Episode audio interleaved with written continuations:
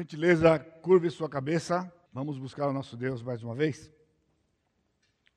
Querido Deus, estamos diante do Senhor, nesse instante com os nossos ouvidos atentos, o nosso coração aberto, para que o teu Santo Espírito venha e possa plantar a semente do nosso coração da tua palavra e que ela venha germinar e produzir fruto.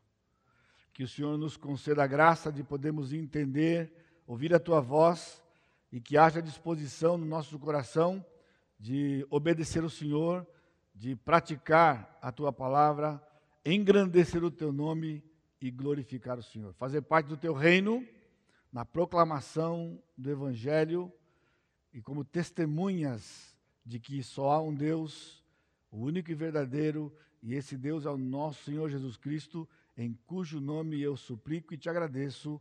Amém, Senhor. Abre a sua Bíblia para Isaías capítulo 44, os versos de 9 até o capítulo 45, no verso 7. 44, 9 até 45, 7. Você vai ficar com a sua Bíblia aberta. Eu não vou ler o texto. Eu vou ler o texto à medida que eu for pregando para que a gente possa, desta forma, remir o tempo e ser abençoado esta noite aí por esta mensagem do Senhor. O capítulo 44, é o capítulo que nós estamos, temos diante de nós, ele faz parte de uma grande profecia que abrange os, os capítulos de 42 a 45. No domingo passado eu fiz uma menção para vocês de que o corte que nós temos em capítulos, ele não é algo original do texto sagrado, do texto original que saiu da pena do, do profeta. Na verdade, muito tempo posterior, muito tempo posterior ou posteriormente, ah, alguém né, nos, contribuiu conosco dividindo estas porções em capítulos e versículos. Porém, uh, em alguns desses lugares, essas divisões, elas complicam um pouquinho a gente do entendimento, por isso faz necessário, vez por outra, alguma explicação, como foi domingo passado, e parte daquilo que eu vou falar para os irmãos hoje aqui. A nossa meditação de hoje então, eu estou pegando um texto pelo meio, por uma, algumas razões. Né? Primeiro, sem dúvida, por causa do tempo. Pregar na profecia, até estava conversando com o pastor Sá essa semana, é bastante diferente do que pregar no Novo Testamento, nas cartas, ou mesmo nos evangelhos Novo Testamento. Pregar na, pregar na profecia sempre é um desafio, porque os textos são longos e ah, requer assim, um cuidado. E neste caso, por causa do tempo, às vezes precisamos pegar parte dela sem que nós tenhamos prejuízo do entendimento do todo. Também porque, habitualmente, né, quando a gente faz a exposição, mesmo sendo no Velho Testamento, nós pegamos as porções inteiras e vamos procurando as unidades expositivas. Né? Mas como eu comecei no meio do livro, na segunda parte, que é o segundo livro de Isaías, como é chamado, no capítulo 40 até 66. Então eu estou, e, e, também era uma série de apenas 10 mensagens, hoje é a quinta mensagem da nossa série. Então por isso aí a gente pode pegar no meio, cortar no meio do texto, mas ainda eles são unidades em si que formam um pensamento completo tanto quanto possível. Se você tem uma versão atualizada, que é a versão que eu uso normalmente aqui na pregação, tem uma dica para você. Isso funciona tanto para o novo como para o velho, com algumas exceções aqui a colar. Então, você está com a Bíblia aberta aí. Se você observar no versículo 9, se você tem uma versão atualizada, se a sua versão é uma outra versão, Provavelmente você não vai ter esse recurso. Na versão atualizada, no versículo 9, se você observar, a letra T da palavra todos está em negrito, só a letra T. Se você voltar para o 44, versículo 1, você vai encontrar que a letra A de agora também está desta forma, e o versículo 21 também, e assim por diante. Então, isso significa que, provavelmente, na construção da gramática, esses textos, eles começam certos pensamentos inteiros. É um começo, é como se fosse um, uma, uma nova sessão.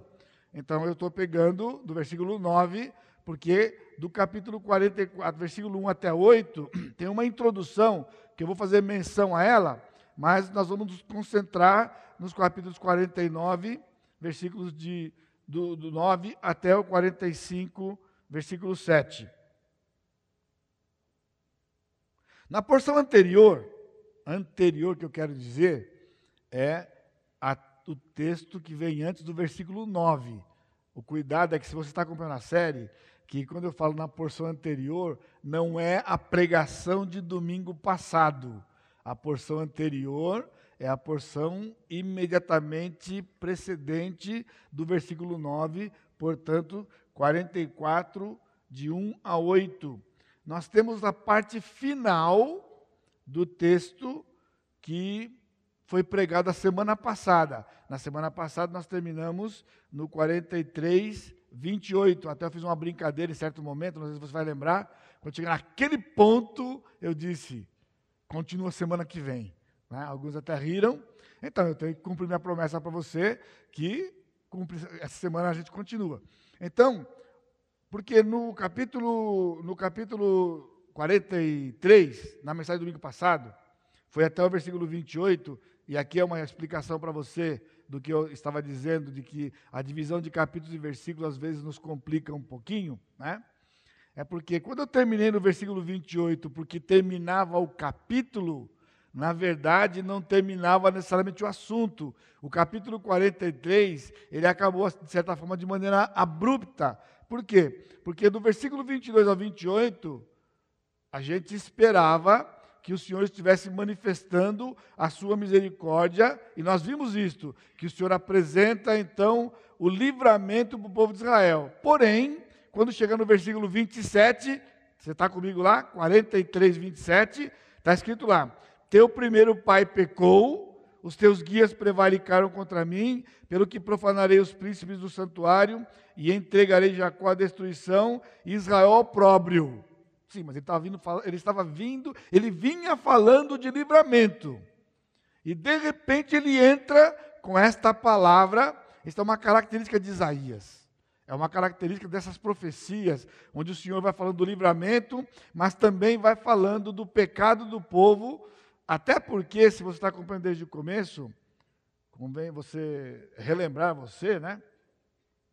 De que tudo que está sendo narrado aqui, no capítulo, desses capítulos de 40 a 66 de Isaías, é tudo futuro para o profeta, diferente de outras profecias e mesmo de Isaías capítulo 1 a 39. Capítulos 1 a 39, ele está antecipando visível e claramente o futuro. Quando chegar no capítulo 40, eu mencionei para vocês que porque o texto é muito específico, com muitos detalhes, vamos ver hoje, citando até nome de pessoas, o que não é comum na profecia antecipada, alguns estudiosos têm entendido que Isaías está escrevendo uma coisa que ele está vivendo. Mas eu mencionei na primeira mensagem dessa série de que isso não é fato. Não existe nenhuma prova bíblica de que este Isaías da segunda parte seja um Isaías diferente da primeira parte. Por que eu estou dizendo isto? Porque o Isaías da primeira parte morreu, de acordo com dados históricos e da, e da, da arqueologia, ele morreu no ano 680. E o que ele está anunciando aqui só vai acontecer depois do ano 605. Para vocês terem uma ideia, a porção de hoje faz menção a algo que vai acontecer em 539 a.C.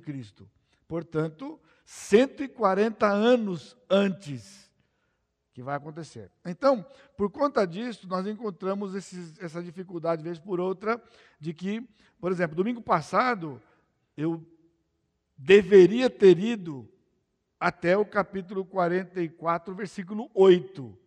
Mas imagina o tamanho da porção, já foi, eu já extrapolei o horário um pouquinho semana passada, né? Indo até onde eu fui, que era no, 320, no 43, 28. Então, se eu fosse até o 8, gastaria aí pelo menos mais uns 15, 20 minutos e assim por diante. Então, para você não perder a sequência, então, versículos de 1 a 8 é o finalzinho do que estava acontecendo no capítulo 43, a partir do verso 28, que é o livramento do Senhor. E o segredo está no versículo 3b do 44. 44, 3b. Depois que ele falou do pecado dos pais, lá do teu primeiro pai, no versículo 27, ele então começa o capítulo 44. Agora, pois, ouve Israel, ouve Jacó, servo meu, ó Israel, quem escolhi, assim diz o Senhor que te criou, então ele diz, versículo 3: Porque derramarei água sobre o sedento e torrentes, sobre a terra seca, derramarei o meu espírito sobre, todo, sobre a tua posteridade. Aqui tem uma porção importante que, se nós tivéssemos tempo e fosse uma série longa de Isaías, né, nós nos ateríamos aqui quase que numa mensagem só de 44, de 1 a 8. Por quê? A tônica de toda a Escritura é de uma salvação pela graça e de uma eleição que o Senhor fez na eternidade passada. No Novo Testamento, na época da igreja, que nos compete um a um. E no Velho Testamento, com respeito a Israel, uma eleição nacional. Ele escolheu um povo, mesmo assim, a incredulidade que nos é característica, então faz que, mesmo dentro de um povo escolhido, houvesse pessoas desse povo, né, cidadãos desse povo, que rejeitariam o Senhor. Na verdade, toda a nação rejeitaria o Senhor. Mas o Senhor, então, estendendo a sua graça, ele salva pessoas daquela nação e o detalhe ou a, a dica é exatamente aqui: derramarei o meu espírito. Se o Senhor não derramar o seu espírito, não há salvação. Porque o homem, em poder das suas faculdades mentais, da sua mente, intelecto, ele vai rejeitar o Senhor. Ele vai dizer: não quero. Muito legal, muito bom, mas não é para mim exatamente como é hoje. Então, o que o Senhor faz? Ele derrama o Espírito, mediante a rejeição na sua soberania, ele, ele derrama o Espírito. Esta pessoa, então, tem os olhos abertos, ela enxerga o Senhor, e então se curva diante do Senhor. Isso aconteceu com você e comigo, se você já tem Cristo como o Senhor da sua vida. Então, de forma alguma há motivo de orgulho porque se nós temos Deus como nosso Deus, não foi porque nós fomos espertos de descobrir que Ele é Deus. Pelo contrário, resistimos até o último fôlego. Mas Ele então derrama o seu espírito, abre os nossos olhos e nós podemos entender. Esta profecia, nós temos visto desde o começo, que ela tem sempre duplo cumprimento. Havia um cumprimento imediato, que vai acontecer cento e poucos anos depois, mas a linguagem dela, no seu aspecto definitivo, se refere ao que vai acontecer ainda no futuro para nós, que não tem data marcada, que é quando Israel vai ser salvo definitivamente como nação. E na profecia de Zacarias, que profetiza depois dele e depois do cativeiro babilônico, ou seja, Isaías está falando de um cativeiro que vai vir. O cativeiro vai chegar, ele vai durar 70 anos, ele vai acabar, o povo de Israel vai voltar para a sua terra, e quando o povo de Israel voltar para a sua terra, Zacarias escreve a sua profecia, dizendo que o povo de Israel vai se rebelar de novo, vai ser espalhado no mundo inteiro, mas que no final de tudo o Senhor vai restaurar Israel. E lá em Zacarias ele usa a mesma expressão: derramarei o meu espírito. Ou seja, Israel hoje não quer nada com o Senhor. Nada, nada, nada. São incrédulos, totalmente incrédulos Jesus para eles é um impostor. Jesus não é Deus, Jesus não é Senhor para o povo de Israel. Enquanto um judeu, você quer ver um judeu irado, cita para ele o nome de Jesus. Ele fica irado, ele sai do lugar, sai da conversa, e se ele for ortodoxo, ele se lava todo e faz todo o ritual de, de purificação só porque está perto de você e você falou o nome de Jesus. Tal é o ódio que eles têm. Agora, Aqui eu vou dar uma palhinha para você da extensão do amor paciente e bondoso do nosso Deus. Qual seria uma atitude lógica para uma pessoa que odeia você? E não é tipo você acha, quem sabe. A pessoa verbaliza para você e para todo mundo que ela conhece e que seja comum no relacionamento que odeia você. Mas por alguma razão, essa pessoa depende de você. Até numa situação de vida ou morte, qual seria uma reação natural? Você não me odeia? Se vira. Se vira. O povo de Israel odeia o Senhor Jesus Cristo, exato, aquele que morreu na cruz para pagar os nossos pecados e os deles. Sabe o que o Senhor vai fazer com eles?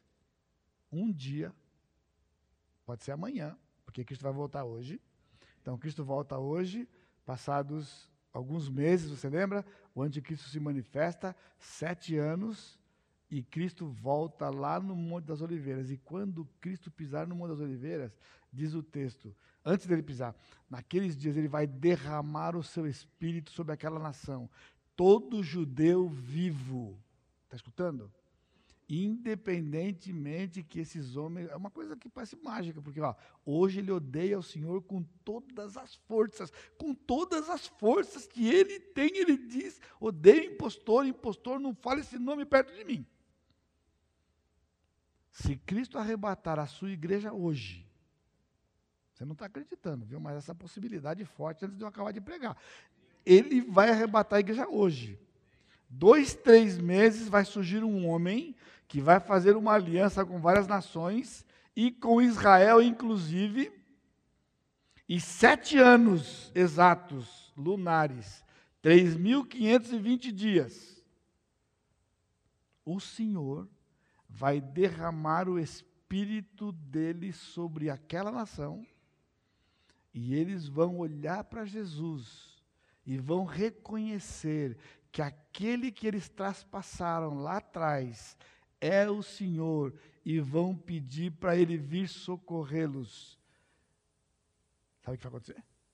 Ele vai atender. Ele virá pessoalmente, não vai nem mandar anjo. Ele vem pessoalmente, desce do Monte das Oliveiras, abre o monte, reúne todas as nações, julga todo mundo e entra num período de mil anos de paz com o povo de Israel e conosco daqui. Se você já é do Senhor, vai participar. Se você não é do Senhor, se você é do Senhor, ainda dá chance para você hoje à noite de você entrar, porque é sério, né? Está correndo risco, está correndo risco aí. Vamos para frente. Então, na primeira parte do nosso texto, vamos voltar para o nosso texto agora, depois dessa voadinha que eu dei aí, capítulo 44, versículo 9. Primeira porção hoje, 44, de 9 a 20. Essa primeira parte, nós temos uma mudança de estilo literário. Até então, ele vem no estilo de narrar uma profecia ora é Deus mesmo falando, ora ele está usando o profeta para falar, mas aqui, de maneira singular, em toda a profecia, ele muda para um estilo de prosa e sátira. E ele vai falar sobre a irracionalidade da idolatria. Quão irracional é a idolatria. Então haverá outra parte no nosso texto de hoje à noite, que é 44, de 24 a 27, onde ele vai falar sobre o livramento de Israel, e depois ele encerra capítulo 45, versículo de 1 a 7, né, com o fato estabelecido de que Deus usa instrumentos para o livramento. Portanto, a nossa porção de hoje, 44, 9 a 45, 7, ela está dividida em três partes. 44 de 9 a 20, 44 de 21 a 27. Está aqui, eu vou pular o 21 a 23 por causa do tempo, 24 a 27, e depois 45 de 1 a 7.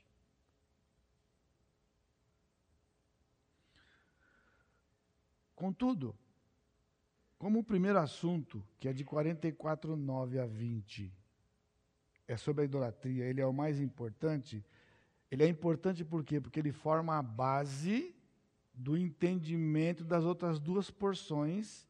Então a gente vai se ater um pouco mais detalhadamente nesses versículos e eu queria que você tivesse a paciência de ouvir e prestar atenção, porque ainda é corrente entre nós evangélicos um conceito errado de que quando se fala de idolatria, não tem nada a ver conosco.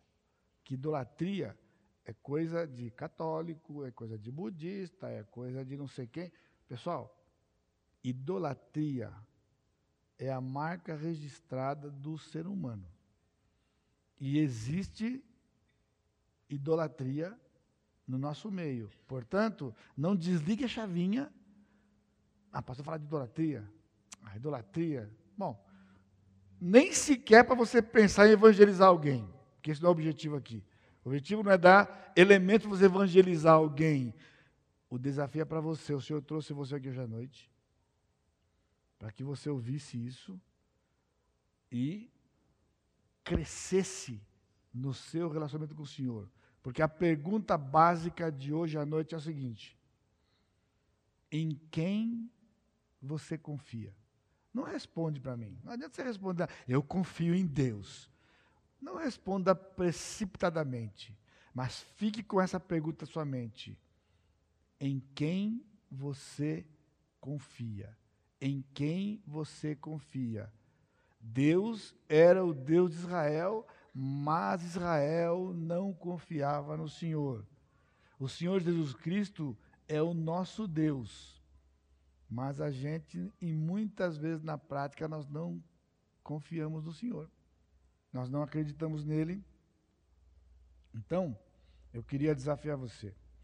Para o melhor entendimento ou aproveitamento do texto, eu queria fazer para você um apanhado rápido, por isso que eu disse que era mais detalhado, um apanhado rápido, sobre a história da idolatria, da sua origem até os nossos dias. O máximo que a gente consegue voltar, né, por algumas razões aí, né, a gente consegue ir até o Egito 3 mil anos antes de Cristo. Mais ou menos 3 mil, antes de, 3 mil anos antes de Cristo, no Egito, a idolatria era o seguinte: Faraó era Deus. Então, toda a nação do Egito adorava o Faraó, que era o rei deles, mas Faraó, historicamente, por informações arqueológicas fartas, ele não era só um soberano, um rei poderoso, ele era considerado pelos seus súditos Deus. Mesmo que o Egito tinha muitas divindades e o próprio Faraó adorasse as suas divindades, mas ele era Deus para eles. Ele era venerado como Deus. Agora, nós temos, então, depois que o Egito dominou o mundo e o Egito entra em decadência, e outros povos começam a governar, e isso vai até 600 anos antes de Cristo,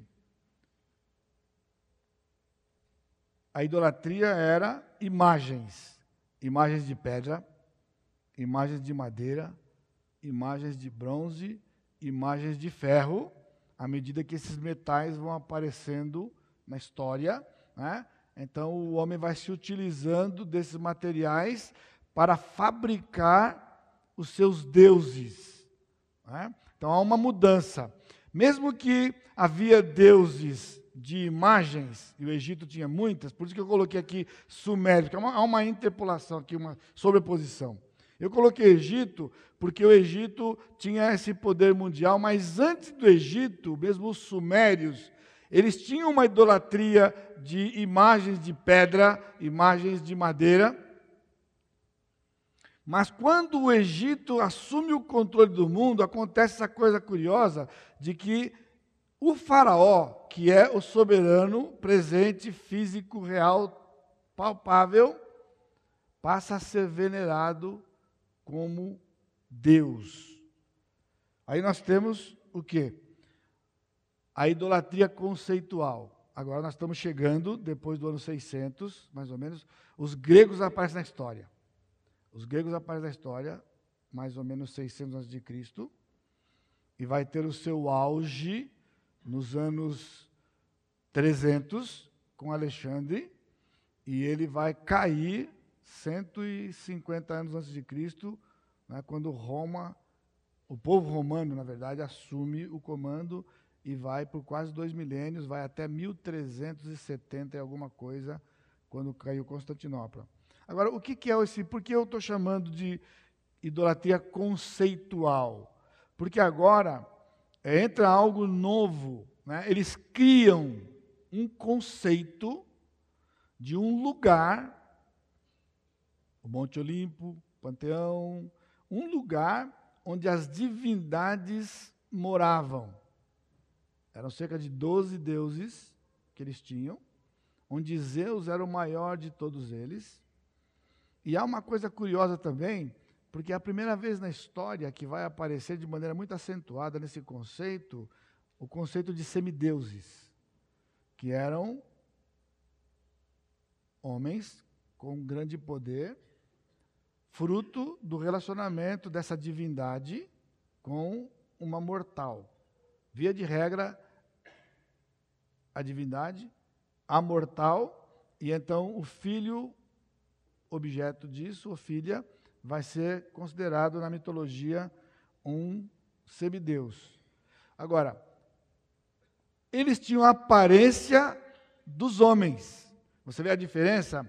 Imagens de pedra eram ídolos que eram artefatos que eram construídos, né? E agora passa a ter um conceito como eles pegam a figura do homem e eles conceituam que existe um lugar onde existem seres, são deuses, mas que têm a mesma aparência do ser humano, apenas que são superiores em poder, que é tudo aquilo. Na verdade, a, idolatria é a grande frustração do homem. O homem não tem poder, então ele cria alguém que tem poder para ele poder se curvar diante dessa divindade. E nós chegamos até mil depois de Cristo, quando entra o catolicismo com imagens de pessoas real ou de pessoas reais. E aqui um pequeno, só um rápido comentário para vocês. Quando nós estamos pensando em imagem real, nós temos dois aspectos, dois momentos específicos, né? Os as divindades ou os deuses, ou santos, como queira chamar, mais antigos, começando com os apóstolos, né? pois que o catolicismo é depois de Cristo. Começando com os apóstolos, não tinha. Ninguém sabia como eles eram, não tinha fotografia, não tinha pintura. Então ninguém sabia como eles eram. E essa é uma coisa curiosa para você. E aqui eu não estou com objetivo nenhum de ofender ninguém que faça parte do catolicismo. Eu estou tratando de fatos históricos, coisas que são comprovadas. Eu não estou inventando essas coisas. Né? Esse é fato. Né? Aquelas imagens dos santos da igreja, não tem nenhuma comprovação de que aquelas imagens sejam realmente daquelas pessoas. Porque eles não tinham guardado informações para depois fazer alguém falar: Isso aqui é Pedro, isso aqui é Paulo, isso aqui é. Então, essa é a primeira parte. A segunda parte é que quando começa, quando entrou a arte, a arte, né, com a pintura e a escultura, né, então ele podia ver uma pessoa ali. Então tem o conceito do santo, agora tem a arte que reproduz e perpetua a imagem da pessoa. Então passa-se a adorar uma pessoa real, mas representada por uma estátua ou por algo que ligue com aquela pessoa. Ok? Então, é onde nós estamos aqui. E agora chega até a nossa época, onde nós estamos hoje, que é o humanismo e materialismo. Portanto, idolatria não é coisa do passado, nem coisa de outras religiões. Isso é coisa da época em que nós vivemos, onde a idolatria do homem humanista e materialista está dentro do coração. Que é a idolatria da razão. Por quê? Com o iluminismo, né, de Kant para cá, tudo isso começa a ruir, esse sistema mais antigo de adoração começa a ruir, porque começa a se levantar o conceito da razão, onde o homem moderno não precisa de Deus. O homem moderno, ele é autossuficiente e ele mesmo sabe se cuidar, ele amadureceu. Acredite, esse é um conceito que está dentro da igreja, inclusive. Dentro da igreja, inclusive. Então, no texto de hoje, nós vamos agora ver com mais detalhes o texto bíblico, né? Deus adverte Israel e a nós da igreja a deixar a idolatria e confiar no seu livramento. Você está ouvindo? Eu não estou aqui para falar para você de uma coisa lá do passado de Israel. É pegar os princípios que estão no texto, que foram aplicados para Israel, trazer para hoje. E o desafio que o Senhor trouxe para Israel é um desafio para nós, porque estamos tão vulneráveis à idolatria quanto Israel. Será que você está comigo ainda? Será que eu estou sendo claro para você? De que eu não estou aqui falando de uma idolatria que você tem uma imagem na sua casa. E eu espero que realmente você não tenha. Eu estou falando que a idolatria por isso que eu vim com você desde lá do, do Egito, lá atrás, mostrando que ela vai mudando na sua forma exterior, mas a essência da idolatria não muda nunca. Hoje, a idolatria da razão, é uma idolatria científica, é tudo que o homem quer botar de status aqui, para dizer que é uma idolatria que não é idolatria, quer tampar o sol com a peneira. Idolatria, dentro e no meio do povo de Deus, por isso o desafio é deixe a idolatria e confia no livramento que o Senhor vai dar, ou seja, trocar a irracionalidade da idolatria pelo livramento de Deus, pelos instrumentos que ele escolhe. Deus livra, ele tem instrumentos para fazer isto, mas o homem prefere a idolatria, que é irracional. Então, o que o Senhor faz?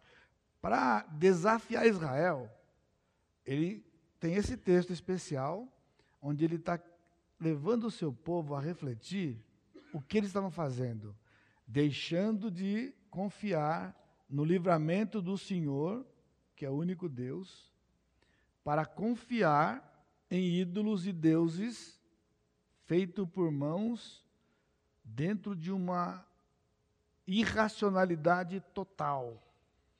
E isso eu estou transportando agora para hoje.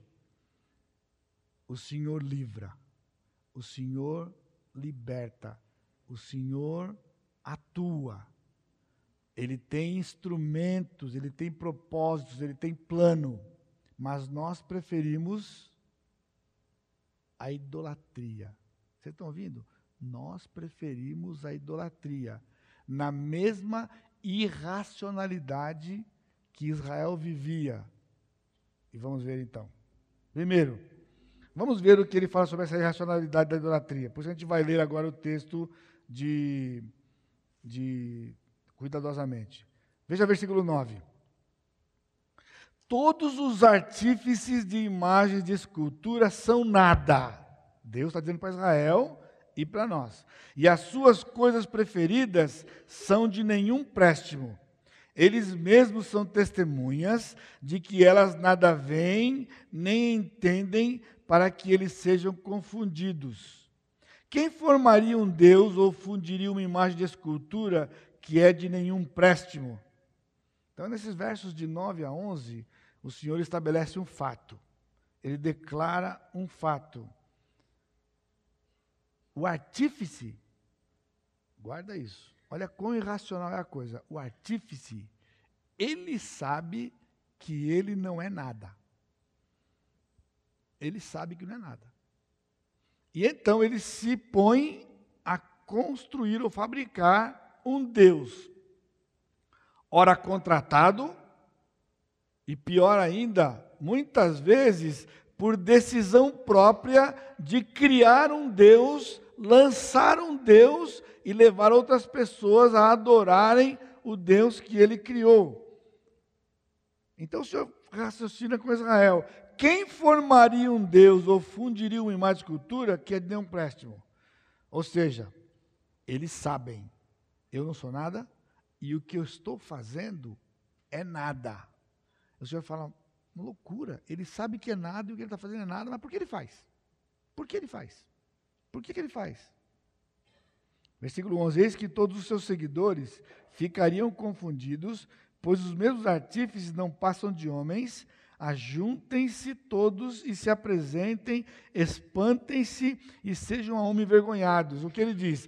Eles sabem quem são, sabem o que eles estão fazendo, não é nada, mas eles não dizem isso, eles não dizem para o povo isto, porque senão confundiria o povo.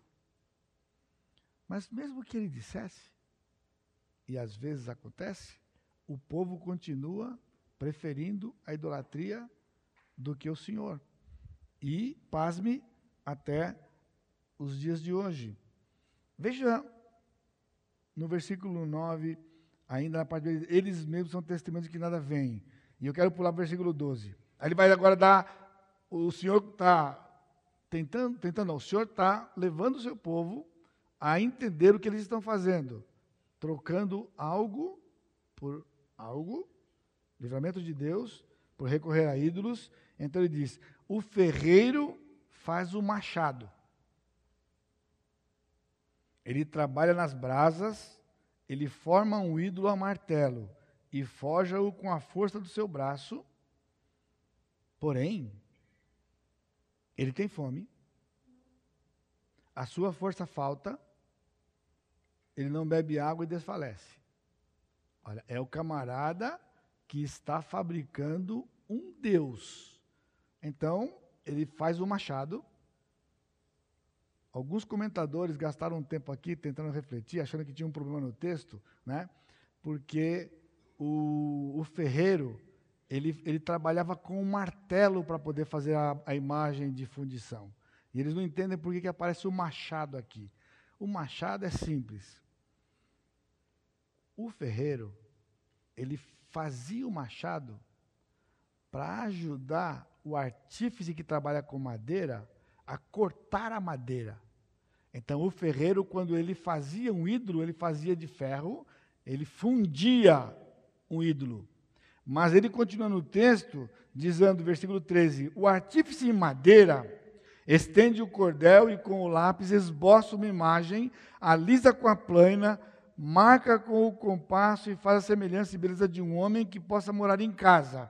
Então, ele pega um pedaço de madeira e ele vai trabalhar nesta madeira, vai desenhar, vai trabalhar e vai fazer uma imagem parecida com uma pessoa. Sabe onde ele vai pôr? Dentro de casa. É como se fosse uma pessoa. E então o Senhor diz: o camarada está trabalhando, ele tem fome. Se ele não comer, ele desmaia. Ele tem sede. E se ele não beber, ele vai desfalecer. E esse é o camarada que faz a imagem que vai servir de culto. Então, versículo 14. Um homem, olha só, um homem vai e corta o cedro.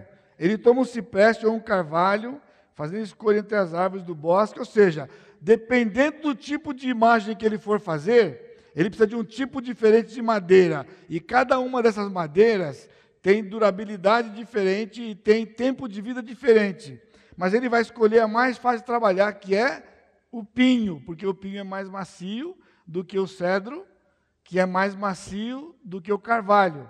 Carvalhos são árvores centenárias, milenares. Então ele diz: ele planta um pinheiro e a chuva faz crescer. Tais árvores, versículo 15: tais árvores servem ao homem para queimar. Olha o que ele faz: ele vai lá e corta um pedaço de madeira. Nós estamos falando como que surge um Deus. Naquela época que o Senhor está dizendo para Israel, e por que esse texto está aqui na Bíblia? Se ele não tivesse nada a ver conosco, não estava aqui. Porque hoje não mudou nada. O tipo de idolatria é diferente, mas a irracionalidade é a mesma. Então ele pega um, um pedaço de madeira. Dois metros de madeira. Então o que ele faz? Ele olha para aquela madeira, vou fazer um ídolo. Então o texto diz que ele corta essa madeira no meio, aí ele pega metade dessa madeira ele corta em dois pedaços. Então ele cortou a madeira em três pedaços. Está comigo? Corta no meio. E agora ele pega essa metade e corta de novo. Então, ele pega a primeira metade, acende o fogo para se esquentar. Porque se ele não estiver quente, ele não pode trabalhar, ele pode morrer de frio. Então ele esquenta, ele se esquenta para sobreviver. Ele pega o segundo pedaço, coloca no fogo para agora fazer comida. Então ele pega cereais, o que for, põe na panela e faz comida. E do restante da madeira, ele faz um Deus. E depois que ele termina esse Deus, ele se curva diante deste Deus. Irmãos, pensa cá comigo. Como que ele entende de que esse segundo pedaço de madeira, essa segunda parte, é tão especial e divina para virar um Deus, quando a primeira parte ele queima, põe no fogo, vira cinza.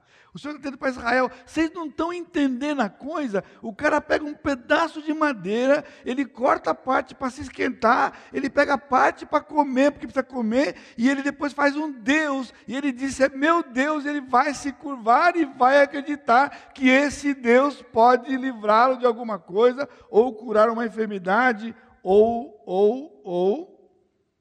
Então ele cria um Deus sem valor. Agora esse é o lado oculto da idolatria. Porque os artífices, eles eram como sacerdotes. Eles mesmos escondiam a inutilidade dos seus deuses. Mas o Senhor desmascara aqui. Está falando para o seu povo versículo 16. Vamos lá para frente. De 12 a 17. Então agora ele vai falar sobre ah, esse processo de fazer um Deus. Veja comigo aqui. Versículo 16. Metade ele queima no fogo, e com essa metade, então, ele cose carne para comer, assa e farta-se e se aquenta. Lembra aquela metade? E ele diz: Ah, já me aquento e contemplo a luz. Agora eu tenho força para fazer um Deus. Então, do resto, versículo 17, ele faz um Deus, uma imagem de escultura, ajoelha-se diante dela, prostra-se e lhe dirige a sua oração, dizendo: Livra-me, porque tu és o meu Deus. Tu és o meu Deus. Ele adora a madeira ainda in natura e se anima de fazer um Deus, porque a parte in natura ele queimou para ficar vivo. Deus. Isso é Deus. Mas o Senhor diz, versículo 18: Nada sabem, nem entendem, porque se lhes grudaram os olhos, para que não vejam, e o seu coração já não pode entender, nenhum deles cai em si, já não há conhecimento nem compreensão para dizer: metade queimei e cozi, pão sobre as suas brasas, assei sobre elas carne e a comi, faria eu do resto uma abominação? Ajoelhar-me-ia eu diante de um pedaço de árvore? O que, que o senhor está dizendo? Esse camarada já perdeu a referência. Ele já perdeu a referência. Ele está tão cego, os olhos tão vendados, ele usa as pessoas aqui grudados, que ele não consegue raciocinar. Eu vou pegar parte para comer, parte para me esquentar. E da outra parte, eu vou fazer uma abominação, uma abominação, ou seja, o raciocínio lógico seria este: não vou fazer um Deus desse pau aqui, porque esse pau é exatamente igual a esse outro pau que eu cozinhei. Então, que eu use esse pau para poder esquentar mais um dia amanhã e para poder comer mais comida amanhã. Isso seria racional. Está comigo?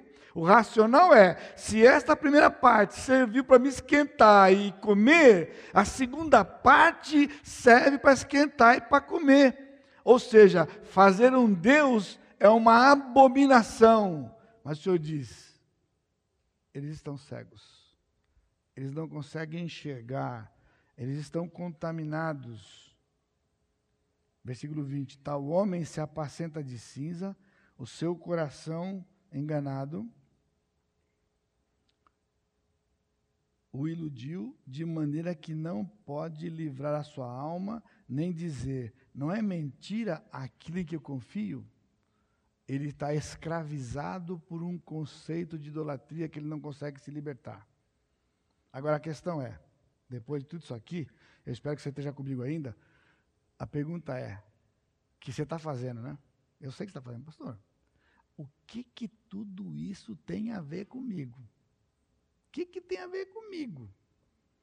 Pastor, eu sei que a madeira não presta para nada, o ferro não presta para nada, o bronze não presta para nada. Eu já sei. O que, que tem a ver comigo?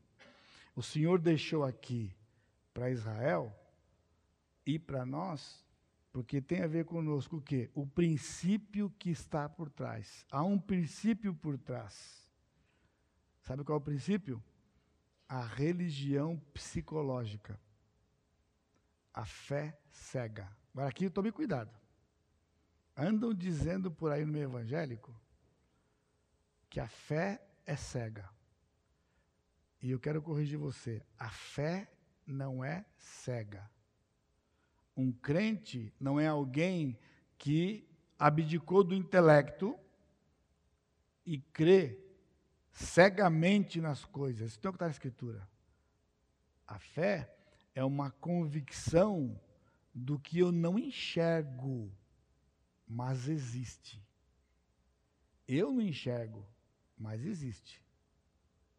Agora, essa religião psicológica, por quê? Porque está tudo aqui na mente deles. E é exatamente o que acontece hoje, a fé psicológica. Como é que é, como é, que é o processo? Eu atribuo poder eu atribuo poder a algo, eu adoro algo e passo a depender do algo. Entendeu? Na época eram imagens, e hoje eu vou dizer para você o que é daqui a pouquinho. Mas o princípio é esse. Eu atribuo poder a algo. Lembra lá? Ele pegava a segunda metade, fazia um Deus e dizia: Ele tem poder. E se curvava diante dele. Então, ele adorava o algo e passava a depender daquela imagem que ele criou. Jesus, nos seus dias, eu não vou ler o texto, mas vou mencionar para você, ele falou de um Deus chamado Mamon. Você lembra esse Deus? Ele, você não pode servir dois deuses. A Deus e a Mamon. Porque você vai amar um, odiar o outro, odiar um e vai amar o outro, ok? E quem é Mamon? O Deus do dinheiro. Mamon era o Deus do dinheiro. Agora você percebe que Deus está colocando agora o dinheiro aqui é a nossa ponte, a nossa ligação. O dinheiro como um Deus. E disse mais quando contou, quando ele teve um episódio com o jovem rico. O jovem rico se aproximou todo animadinho. Senhor, que farei para herdar a vida eterna? O cara estava interessado. Você evangeliza pessoas? Você está acostumado que a pessoa chega assim de bandeja para você? O que, que eu tenho que fazer para ser salvo? O pessoal já está na rede. Está na rede, cidadão. Mas Jesus não foi tão rápido assim. Não foi tão rápido assim. Ele disse: Você conhece os mandamentos? E citou. Ele disse: Conheço, desde o princípio. Faço tudo isso aqui. Não, não somente o camarada vem, mas o cara vem pronto, o cara já é religioso, o cara é piedoso, o cara já faz tudo. O cara já vai no culto, o cara vai na escola dominical, ele participa do grupo pequeno, ele faz parte do ministério, o cara faz tudo. Tá bom. Não para o Senhor. Não para o Senhor. A coisa do Senhor está no coração. Então o Senhor deu a última trabalhada, ele falou: tá bom, falta uma coisa para você. Vai, vende tudo que você tem e dá aos pobres. Depois você vem e me segue. Você acha que o senhor estava ensinando ele a fazer esmola? Não. Por quê? Quando ele ouviu aquilo, o texto diz que ele baixou a cabeça, saiu triste, porque era dono de muitas propriedades. E logo depois o Senhor Jesus Cristo para os seus discípulos: dificilmente um rico entrará no céu. Por quê? Pessoal, será que o Senhor Jesus Cristo perdeu assim, de bobeira, com uma pessoa no Evangelho? Será que Jesus não sabe evangelizar, não, é? Jesus não sabe evangelizar, não? Será que ele deu esse furo? Estava na mão, o cara estava na mão dele, ele deixou escapar o cara. Eu estou falando isso aqui para você porque a igreja hoje é assim.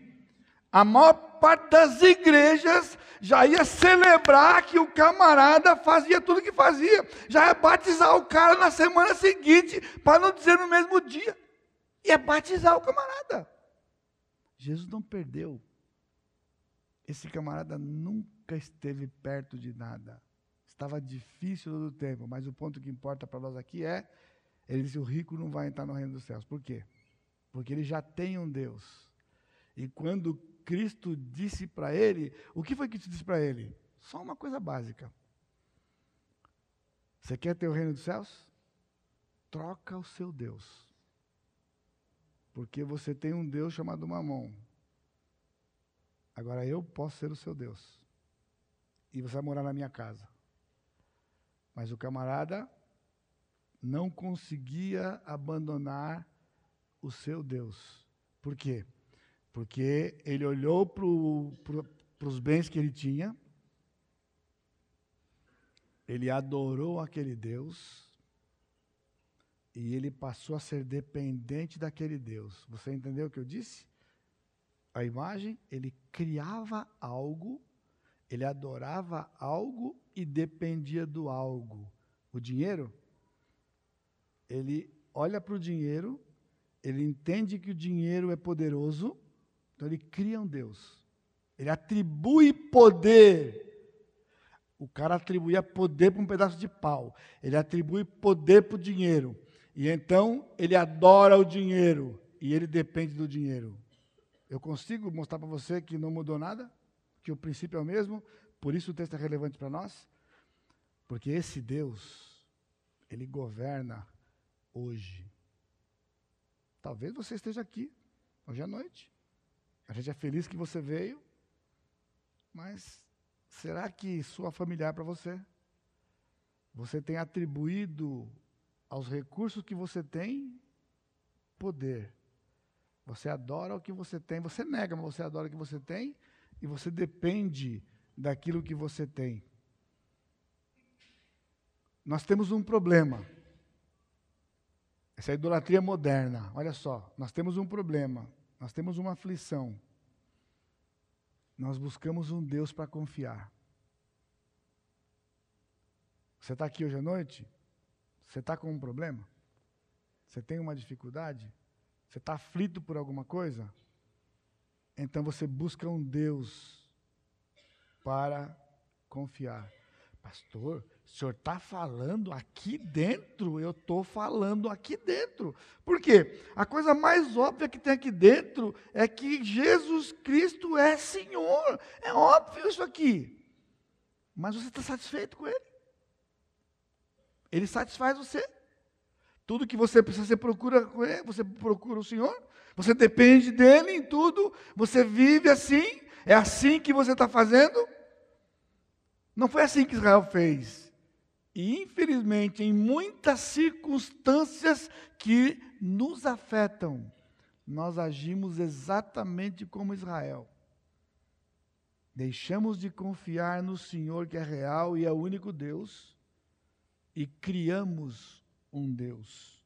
Nós buscamos um Deus para confiar, nós estabelecemos um Deus saúde, finanças, desemprego, bem-estar, aposentadoria. Tudo isso são circunstâncias, todas essas circunstâncias que elas viram Deus rapidinho. E nós passamos a confiar nisto. Você tem saúde? Você aposta na saúde. Como é que a gente sabe disso? Quê? Porque saúde é coisa boa para todo mundo.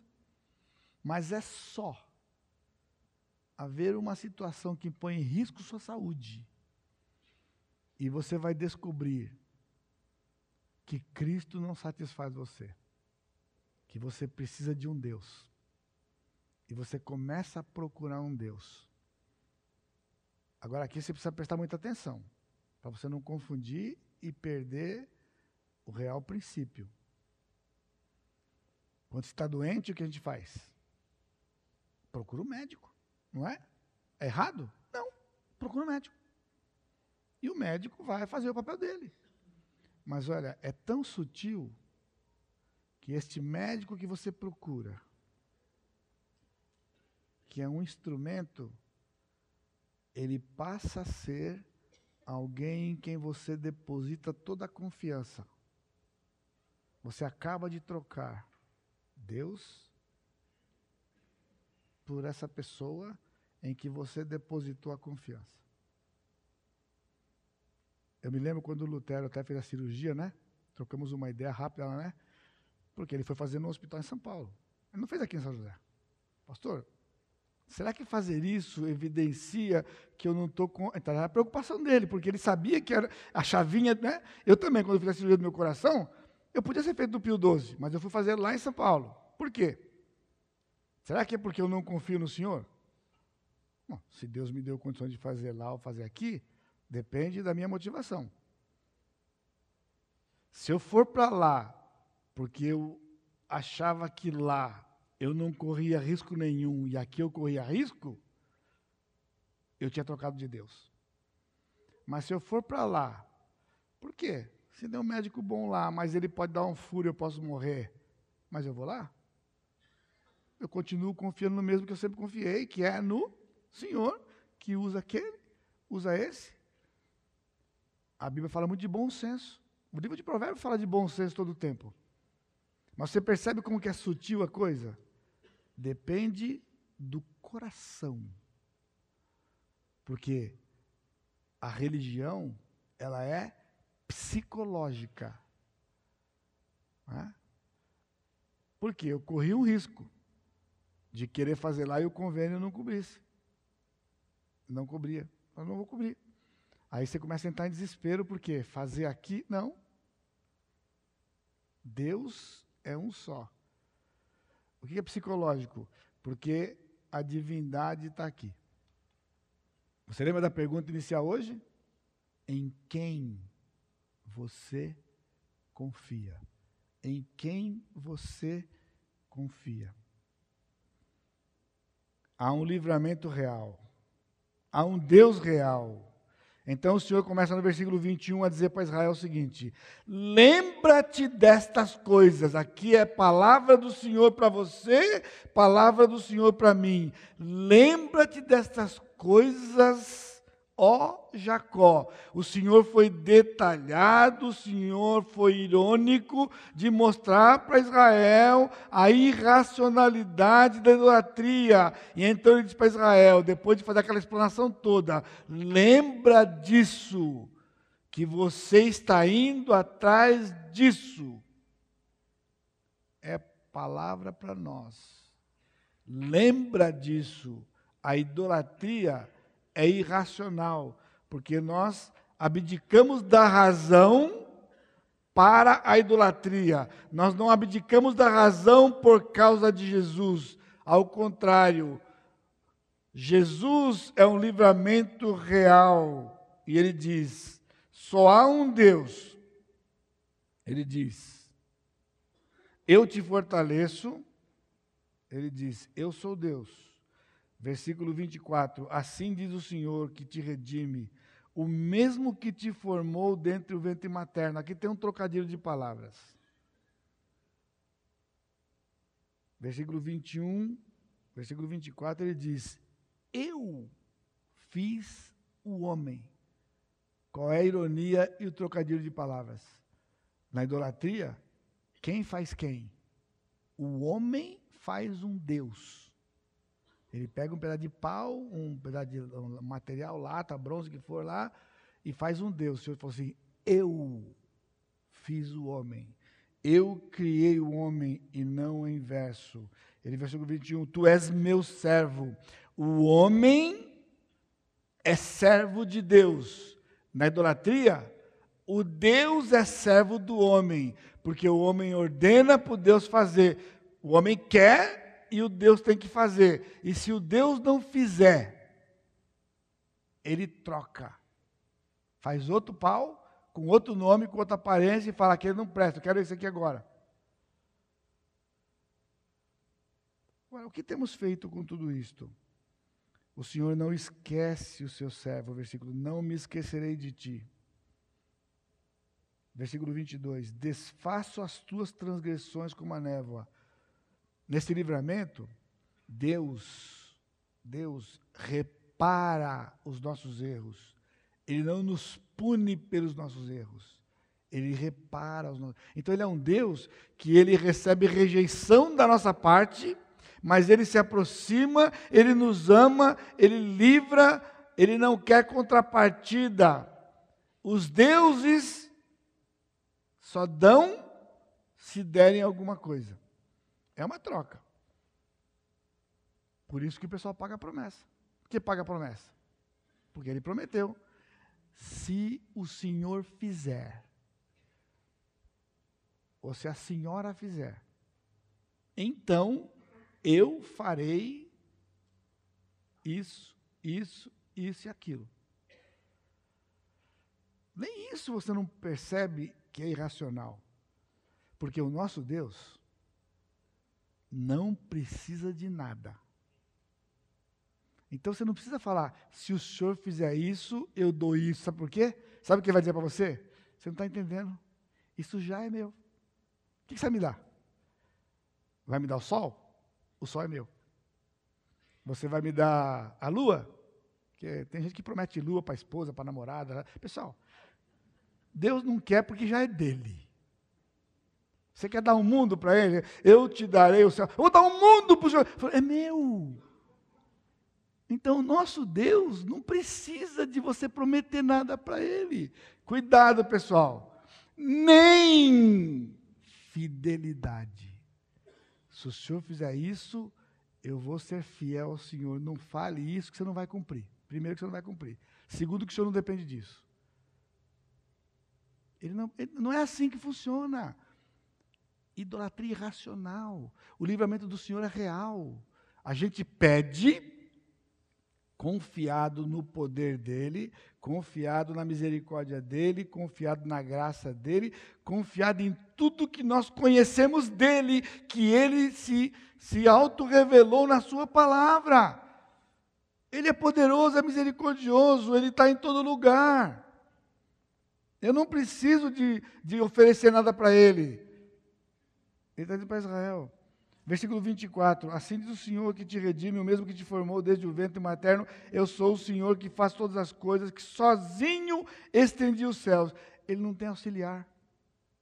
Ele não precisa de ajudante. Não precisa de ajudante. Irmãos, eu não sei o que você está passando hoje, mas põe na sua mente no seu coração uma coisa. Há um livramento real de um Deus real que não pede contrapartida de nada, que vai fazer para você só porque Ele ama você e porque Ele é Deus, sem limite. Então, cuidado, eu estou dizendo, você está escutando? Crente, quando ora, fica prometendo coisa para Deus. Isso é exatamente igual à idolatria. Isso é aprendido lá na idolatria.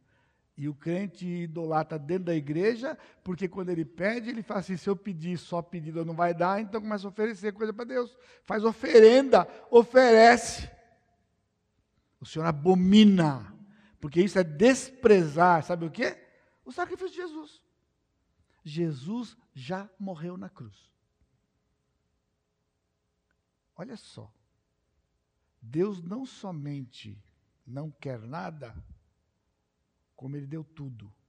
Ele deu o seu único filho para que você e eu tivéssemos acesso a ele. Livre. Livre. Mas nós preferimos arrumar um outro Deus e confiar num outro Deus. Então vamos lá. Finalmente, Deus usa instrumentos. Ele diz, versículo 25, que desfaça os sinais dos, dos profetizadores, versículo 26, que confirma a palavra do meu servo e cumpro o conselho dos meus mensageiros, que digo de Jerusalém, ela será habitada. Isso é concreto.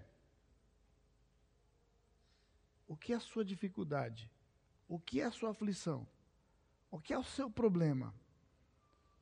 Porque aqui o Senhor estava dizendo: Jerusalém vai ser destruída. Então o que eu vou fazer? Eu vou reconstruir e ela vai ser habitada. Que digo das cidades de Judá vão ser reedificadas. Por quê? Elas vão ser postas abaixo, pedra sobre pedra. Mas eu vou reedificar eu as levantarei, que digo à profundeza das águas, seca-te, e eu secarei os teus rios. Aqui está fazendo duas menções: o Mar Vermelho e o Rio Jordão. Que ele já tinha secado lá atrás, para o povo de Israel chegar aonde eles estavam, que era na sua cidade. Mas veja o versículo 28. Que digo de Ciro, ele é meu pastor e cumprirá tudo o que me apraz, que digo também de Jerusalém, será edificada e do templo será fundado. Na idolatria, agora aqui é um trocadilho interessante. Na idolatria, o homem usava instrumentos. Ele usava machado, martelo, lápis, plana, o que fosse necessário para poder fazer o ídolo o homem usava instrumentos para fazer o seu Deus. Com Deus, ele usa os instrumentos que ele mesmo escolhe para abençoar o seu povo. Então, guarde isso. O médico, ou os médicos, os recursos que estão à nossa disposição, são instrumentos, instrumentos, mas Deus é um só. Deus usa instrumentos, ele continua usando instrumentos, mas ele escolhe. Ele determina como vai ser o livramento, versículo 2 do capítulo 45. Ele vai chamar Ciro, ele diz: Eu irei adiante de ti, endireitarei os teus caminhos, os caminhos tortuosos, Quebrarei as portas de bronze e despedaçarei as trancas de ferro. Dar-te os tesouros escondidos e as riquezas. Versículo 4: Por amor do meu servo Jacó e de Israel, meu escolhido, eu te chamei pelo teu nome e te pus o sobrenome, ainda que não me conheces. Isso aqui, pessoal, é uma coisa que a mente não consegue captar. O Senhor disse: Eu vou levantar Ciro, eu vou conduzir Ciro, eu vou dar todas as vitórias para Ciro. E ele nem me conhece. Ele nem me conhece. Mas eu vou usá-lo como instrumento para livrar Israel. Você lembra da primeira mensagem? Acho que não. Lembra de Senaqueribe? Senaqueribe chegou na porta de Israel e disse: Eu vou entrar, na porta de Jerusalém, eu vou entrar aí e vou destruir tudo. Aí apresentou o currículo dele. Deu uma lista de cidades que ele tinha destruído e chegado ali. Aí o Senhor, linguagem minha, meu, você está míope, você não está enxergando. Eu conduzi você todo esse tempo, essa lista toda que você está dizendo aí, fui eu que dei para você essas cidades. Trouxe você aqui. Só tem um pequeno detalhe.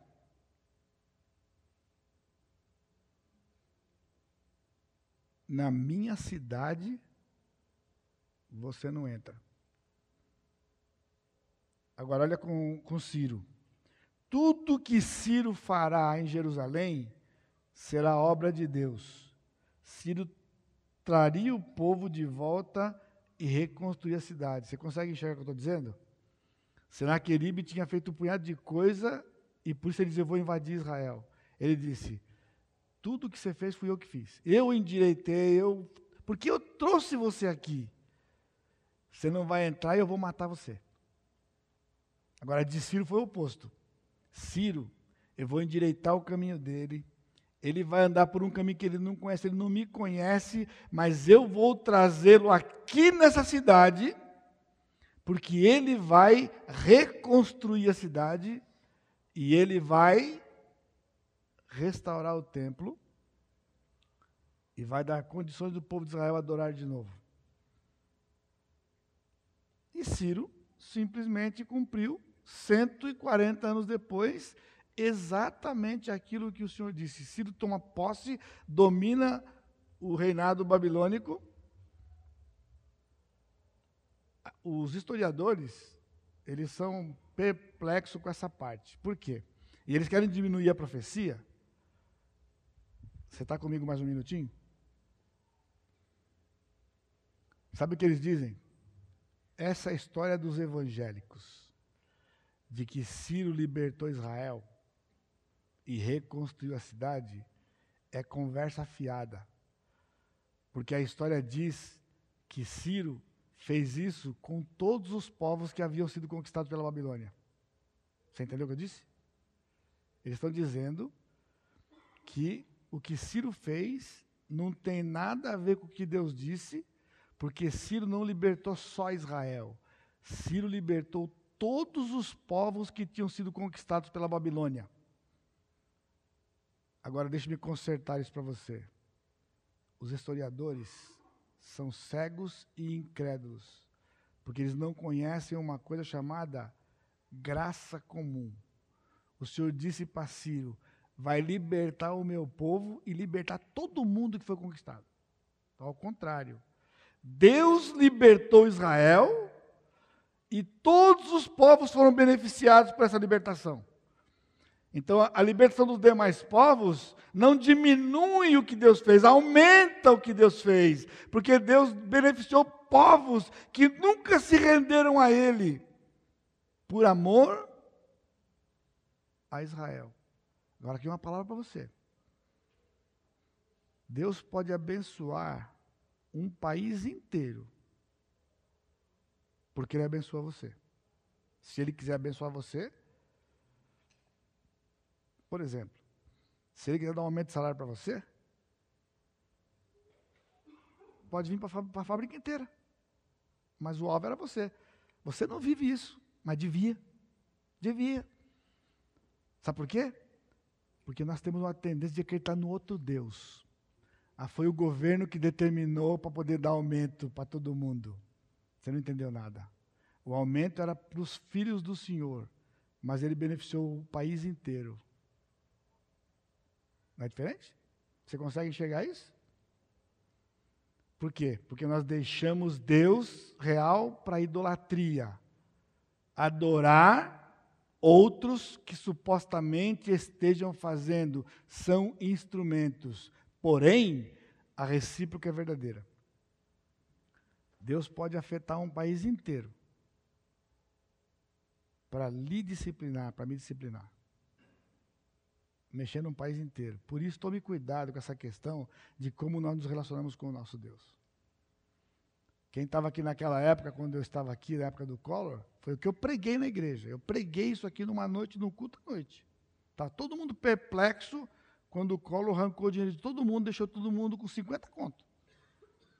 50 reais na conta. E eu fui no púlpito e disse: todo mundo indignado? O Collor fez isso por causa dos crentes.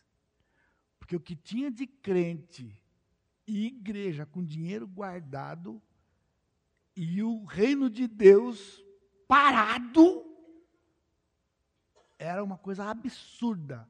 Então o Senhor disse: se o recurso que eu dei para vocês, para investir no meu reino, vocês não vão investir no meu reino, colocou o devorador, veio, veio o colo, arrancou tudo, tinha com 50 conto todo mundo. País inteiro. E não é com orgulho, não, pessoal. É debaixo de temor que eu digo para você.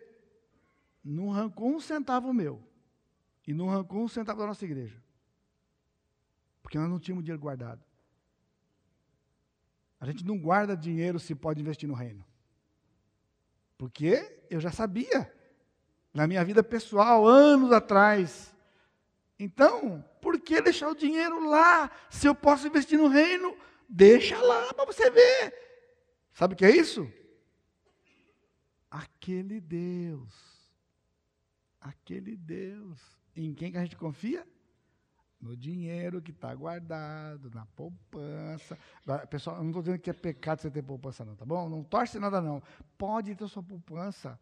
E se você quer fazer, faça. Eu estou dando para você uma coisa maior do que isso. Entenda que todo recurso é de Deus. Não dependa dele. Se Deus lhe deu, desfrute. Mas não dependa disso, porque temos que depender só do nosso Deus. Vá no médico, mas não dependa dele. Porque o Senhor é maior que ele. O médico vai estar errado muitas vezes. Porque ele é mau? Não porque o senhor faz uma coisa que o médico não acredita. O médico não acredita. Passamos recentemente, essa semana, não sei quantos vocês acompanharam, a irmã Mariana está na sua casa. Teve alta. Para os médicos, já era. Eles mentiram? Não. Eles erraram? Não. Mas no que eles conheciam na sua limitação, porque Deus é Deus, eles não são deuses. Alguns até podem achar que são, mas não são. E Deus frustra por causa disso. Dos dois jeitos. Tem situações que o cara aposta que é barbada. Isso aqui, faz com o pé nas costas, faz o fechado, morre. Isso aqui vai morrer. Não morre. O Senhor está dizendo, o que, que o Senhor está dizendo? Quem sabe sou eu. O dono da vida sou eu. Eu dou a vida e tiro a vida. Ele é Deus. Não vamos trocar o Deus pelo instrumento. Instrumento é instrumento. Vamos adorar o nosso Deus, que usa instrumentos, homens e mulheres, que dedicam das suas vidas para cuidar da população em termos de saúde. São pessoas que se dedicam em estudo, se dedicam de trabalhar dia e noite. Eu não estou aqui diminuindo, eu só estou dizendo que nos compete. Não vamos botar o coração onde não pode estar. Só isso. Nada além disso. Agora, uma realidade difícil para encerrar aqui. Versículo 7. Eu não ia falar, mas eu vou falar. Ele disse, versículos 5 a 7: Eu sou o Senhor e não há outro. Além de mim não há Deus. Eu te cingirei, ainda que não me conhece, está falando de Ciro ainda, para que se saiba até o nascente do sol e até o poente, que além de mim não há outro. Eu sou o Senhor e não há outro. Eu formo a luz e crio as trevas, faço a paz e crio o mal. Eu, o Senhor, faço todas essas coisas. Aí eu coloquei aqui uma realidade difícil, mas fundamental da divindade. Não há ninguém além dele. Tudo provém dele, o bom e o ruim, o bem e o mal. Ele disse: Eu formo a luz, crio as trevas, faço a paz e crio o mal. Pastor, como é que é? Deus cria o mal? Deus cria o mal, sim. É ruim para você entender?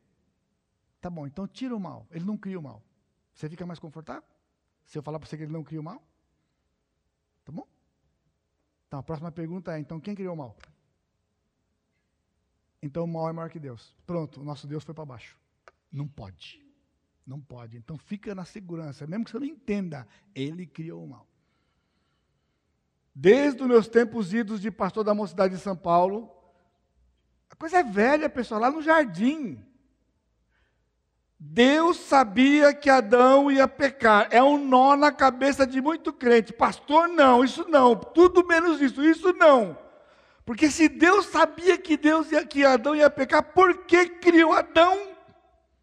Tá bom? Você prefere que eu diga para você, Deus não sabia que Adão ia pecar. Adão pegou Deus de surpresa. Tá bom para você? Você prefere? Para tirar o seu nó, eu tiro rapidinho. O Senhor fez Adão, apostou tudo, que Adão ia ser um anjinho, belezinha, bonitinho, amar o Senhor de todo o coração, bonito. E aí, o Senhor falou: não acredito que ele vai fazer essa burrada. Ajuda você?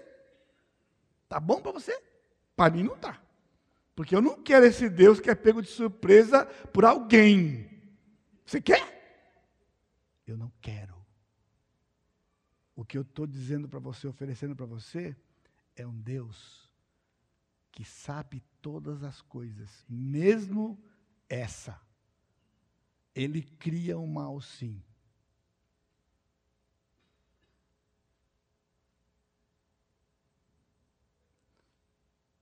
O diabo é maior que Deus? Então ele está debaixo de Deus.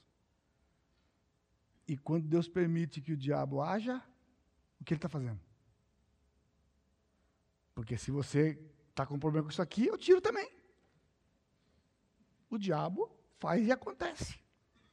Que é o que muita gente acha por aí, que ele faz e acontece. Ele não faz nada. Deus fala, você faz, você fala, você não faz, ele não faz.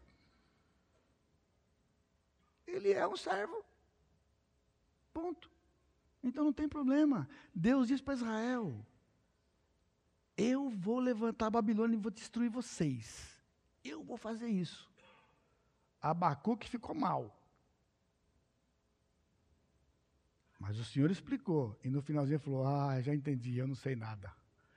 Então, mesmo que seja um caos total, eu me alegrarei no Senhor. É só isso que precisamos. Não olha para a circunstância. Não importa. Não importa o que você esteja passando, tem um responsável: o Senhor. Ah, pastor, mas foi o pecado. Sim. O pecado não é maior que Deus. Quer que eu tire também? Não, não posso tirar. Mas não é. Você pecou? Mas Deus permitiu. Ele tinha um plano. Ele já pagou o preço do pecado. Ele quer que você experimente o amor dele. Porque quando nós estamos sofrendo, nós vemos Deus diferente.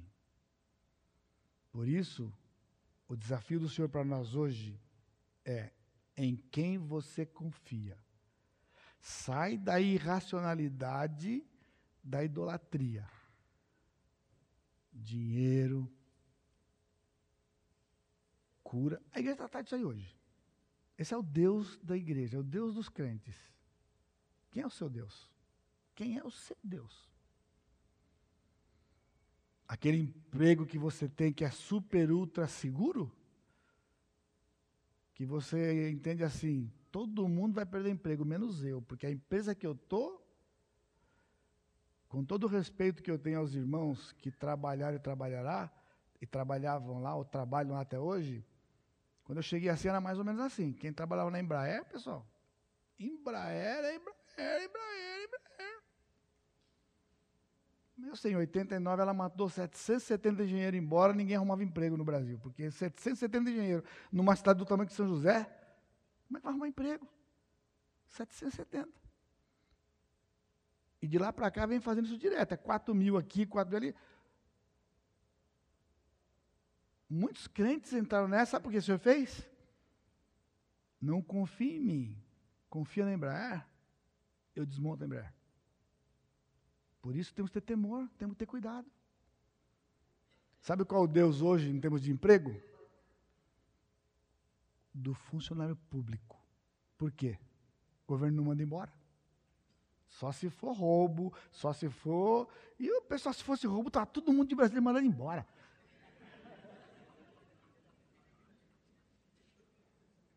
Nem isso não manda embora. Os caras têm seguro. O camarada tem estabilidade. Tem estabilidade. O cara rouba bilhões e está estável no emprego, porque tem uma lei não sei aonde. É, o Deus está dizendo, você quer isso aí? Isso aqui não é aquele pau, é que nem aquele pedaço de pau. Confie em mim. O Senhor está dizendo. Confia nele. Porque ele prometeu que você vai ter comida, que você vai ter roupa, você vai ter moradia, independentemente de onde você trabalha ou se você trabalha. Se você é filho dele, você tem. Se você for negligente, você vai perder, vai sofrer. Tem disciplina, pessoal. Eu não posso pregar tudo em meia hora, em uma hora, né? Porque você está aqui com um monte de nó, né? Ah, porque o pastor falou, porque o pastor disse, porque o pastor fez isso, fez aquilo. Pessoal, eu não consigo cercar tudo em uma hora. Então pense no que é importante. Confia no Senhor. Avalie o seu coração. Aonde está a sua confiança? Estabilidade só tem em Deus. Dinheiro só tem em Deus, porque é dono de todo o recurso desse mundo. Deus, Deus. Dá uma coisa, eu digo para você, Deus. Fala outra lá, Deus. Lá no fundo, Deus. Precisa mais? Eu vou deixar escrito lá no Lata Show. Deus, bem grandão. A resposta é Deus. A resposta, sai daqui convicto de que a sua aflição tem uma solução. E é Deus. O seu problema tem uma solução e é Deus. Cristo já morreu na cruz. A cruz está vazia, porque ele não ficou lá. Ele foi para o túmulo, e o túmulo não segurou também, está vazio.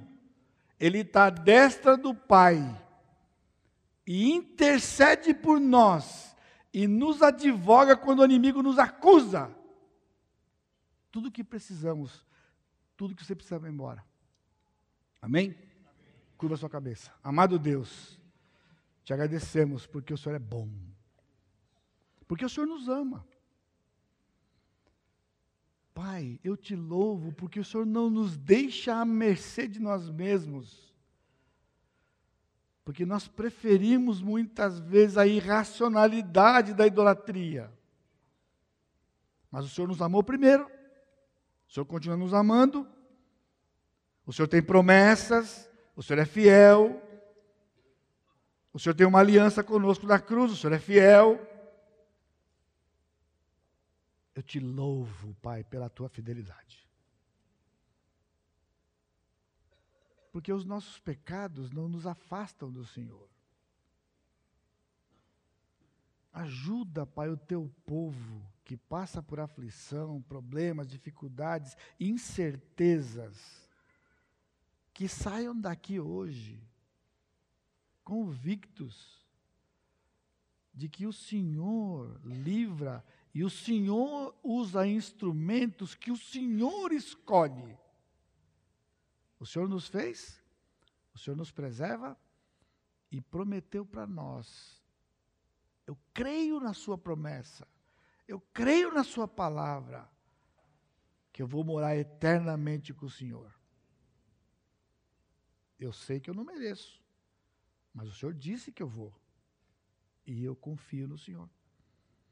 Por isso, se há alguém aqui hoje à noite que não tem essa certeza, que ele saiba que ele pode ter essa certeza hoje à noite.